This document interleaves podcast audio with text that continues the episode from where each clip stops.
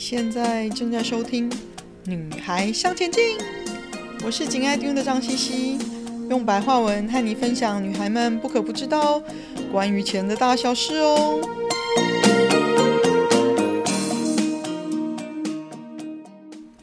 欢迎收听第五十二集：理财要成功，一定需要财经学位吗？有人说，读财经相关科系的，在学校就学会理财了。一毕业就很容易用理财存了一笔钱，就算不是每个都会，但也一定比其他科系会理财很多。这是真的吗？举几个例子吧。我碰过不少外文系的毕业生，英文还是不好意思讲，看外国新闻文章也不一定是看得懂的。前几天咨询的学员说他是念商的。但他自己也说，他对数字、对投资理财还是不飒飒的。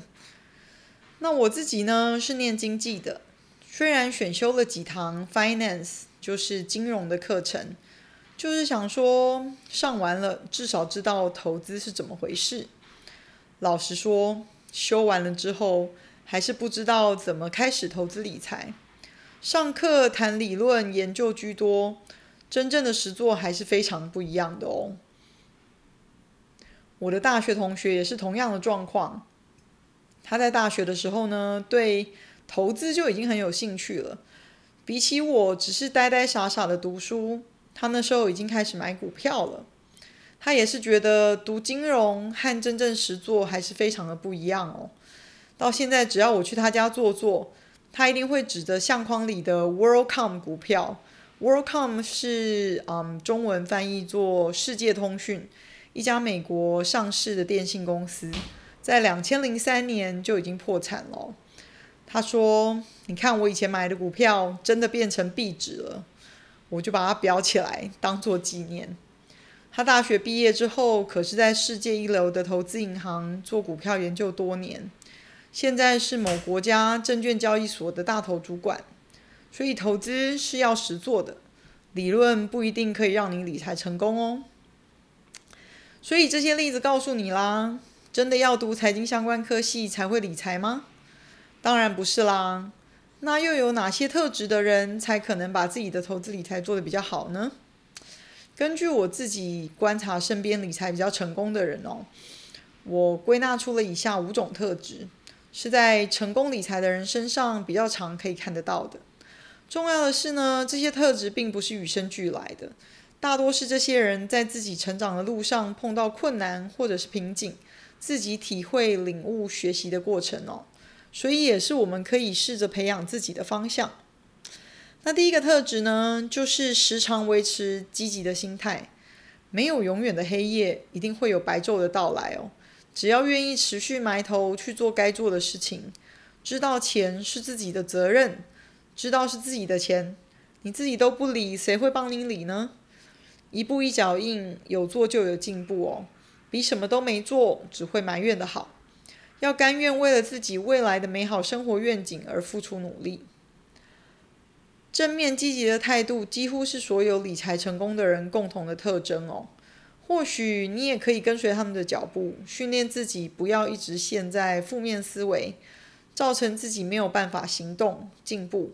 只要想办法拿出行动力，让自己愿意踏出第一步，后面就会陆续踏出第二步、第三步。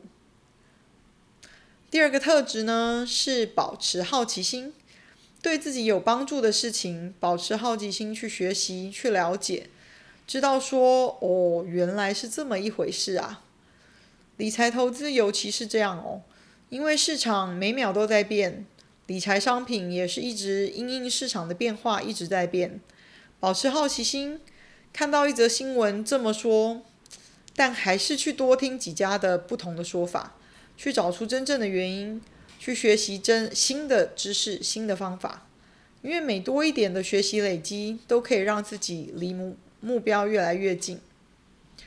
理财不等同投资，投资只是理财的一部分哦。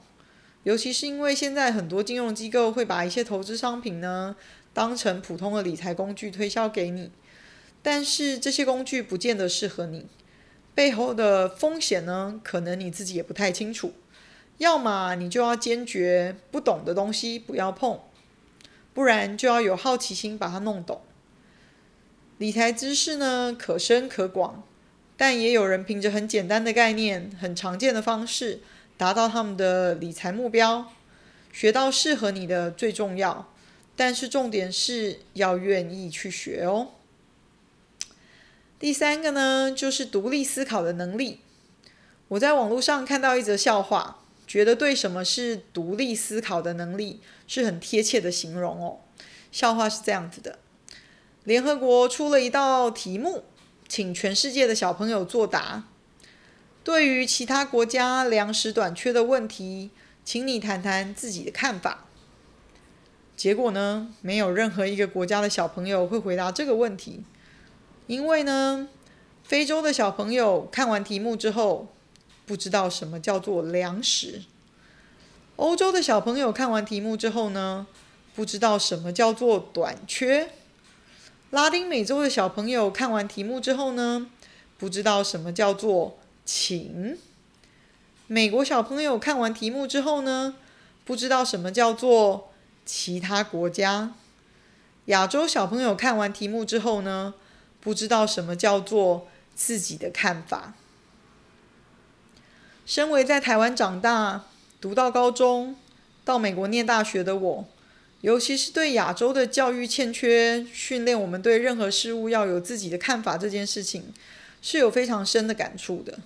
因为我们从小的教育方式并不鼓励个体的独立性，又或者是呢，我们的教育训练着重在群体、团体的部分，比较。简单偷懒的方法，就是同意别人的想法嘛，以别人的想法为自己的想法，这样就很简单啦。那独立思考其实意味着必须拥有自己的观点，并且能对特定的事物提出自己的观察跟看法。这和我们一直以来的教育训练其实是相当的不一样哦。其实要做到独立思考某件事之前呢，必须要先了解关于这个某件事的相关的基本知识，就像笑话中说的，你要先了解什么是粮食，什么是短缺，什么是请，什么是其他国家，什么是自己的看法，一样哦，是整个大题目对于其他国家粮食短缺的问题，请你谈谈自己的看法。这个大题目中的每一个小部分。对每个小部分有了解，知识的累积，才能让你对整个题目有感觉，进而去思考，而有自己的想法。所以，经过知识的累积，不管是阅读或者是查找、学习的习惯累积，再加上逻辑的训练，以及愿意花时间思考，才有办法达成哦。因此呢，有计划地累积自己知识的深度与广度，是培养独立思考能力的第一步哦。那这又和我们刚刚讨论的第二点，保持好奇心、持续累积学习，又不谋而合喽。第四点呢，是冷静的头脑。我们都是人，都有情绪，但是减少情绪对你理财决定的干扰，是你可以大部分都做对的决定的重要因素哦。像我常对家里三岁的小朋友说：“你知道你生气了、嫉妒了、觉得委屈、不舒服等等这些情绪，我们要知道心里的怪兽来了。你可以深呼吸，找其他让你开心舒服的事情做一下，然后我们可以渐渐想忘记了，又开心起来了。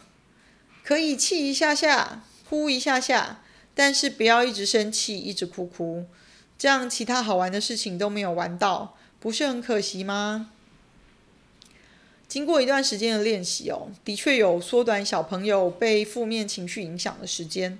那大人的我们呢？是不是也可以有这样类似的自我训练，让我们自己不要深陷在情绪的泥沼里，不承认又动弹不得？当我们在面对情绪的怪兽的时候呢，思考会不周全。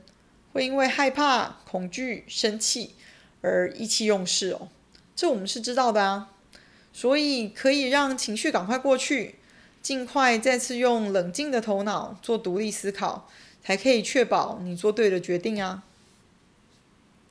第五样呢，就是自我反思的能力。我们在前面几集谈到，要可以厘清自己的财务状况，可以设定自己的短期、长期的理财目标，知道自己过去做了什么对的理财决定，有什么是自己做错了，或者是可以做得比较呃更好的地方。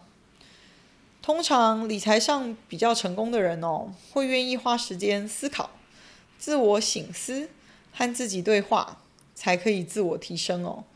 重点并不是做对或做错，也不是责难自己，只是诚心的去了解自己当时为什么会做那样的决定。那如果现在你又面对了同样的问题或机会，你是不是可以基于以往的经验，做出更好的决定呢？这才是重点哦。其实我从行也花很多时间在学员身上。啊、训练这样子的能力，所以如何做好理财，跟你读什么科系其实没有太大的关联哦。最多只有金融常识懂得多一点点，这只要你有兴趣想学，这都不会是太难的事情啦。理财能成功，需要的不仅仅是知识，有行动力才是真正的优势。有行动力，自我提升，实践学习才是最难能可贵的哦。今天的分享就暂时到这里喽，希望有带给你一些新的发想。听完记得赶快给我们一个评价，有空和你的闺蜜们分享《女孩向前进》哦。